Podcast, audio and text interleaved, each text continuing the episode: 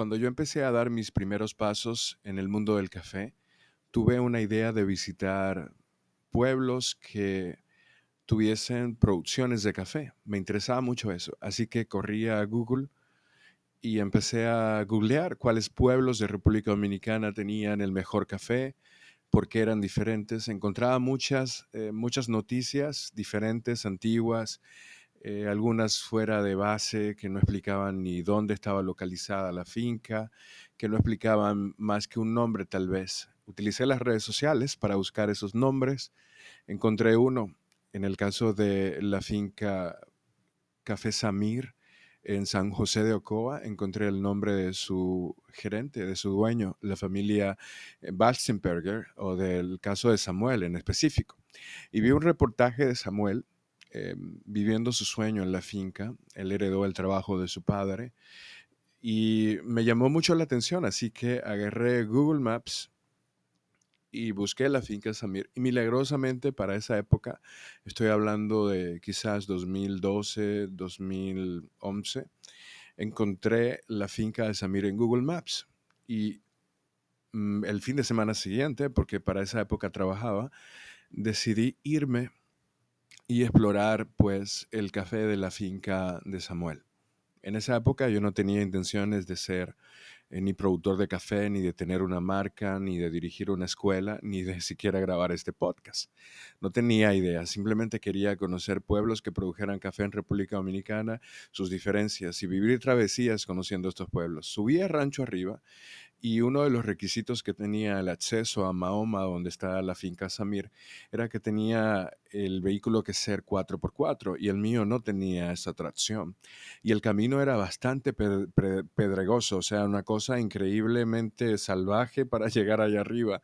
Y yo pensaba, bueno, ya no, no puedo dar para atrás cada vez que proseguía subiendo hacia Mahoma sabía que ya no podía llegar, eh, ya no podía devolverme porque iba a ser peor y que tenía que continuar. Y subiendo lomas y lomas y lomas y lomas, encontré mucha gente que me saludaba en la calle y me decía eh, que siguiera, que lo iba a encontrar. O sea, pedía referencias porque igual también perdía la señal del Google Maps, perdía la, la sintonía del satélite. Y seguía subiendo y subiendo y subiendo hasta que finalmente tuve que cruzar una especie de arroyuelo bien pequeño y ahí fue donde realmente me asusté porque pensé que era hondo. Y como ya no podía seguir hacia atrás, solo le pude dar para adelante. Pasé rápido, subió mucha agua, pero no estaba tan profundo y llegué finalmente a una especie de paraíso donde se veían las plantas de café, donde se veían a trabajadores trabajando fuertemente, eh, sudados, o sea, una cosa que tú decías, pero esto parece otro mundo, parece como la construcción de un imperio romano de este lado o algo así, pero con café. Y encontré a Samuel. Samuel fue una persona muy amable, me recibió, me dio una especie de mini tour alrededor de la planta de producción de café, me explicó cómo se producía el café. Era mi primera visita a una finca de forma consciente, porque ya había visitado fincas, pero no con la entereza de que era una finca de café.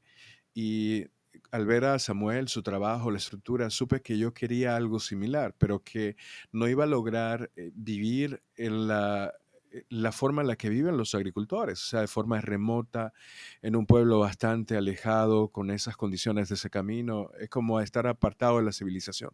En ese momento yo supe que mi sueño no iba a ser una finca de café, a pesar de que tenía un proyecto de investigación acerca de cómo podía adquirir una finca de café, pero en ese momento yo supe que no era ese.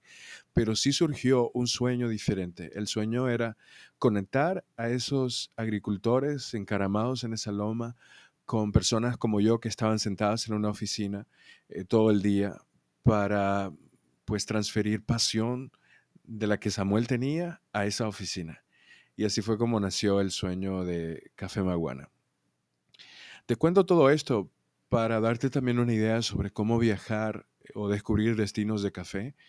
Es una cuestión de mucha, eh, de mucho riesgo, pero riesgo yo diría que vale la pena porque al final uno termina descubriendo muchas cosas que eh, te cambian la vida para siempre, como es el caso de mi visita a la finca de la familia Bastenberger en Ocoa.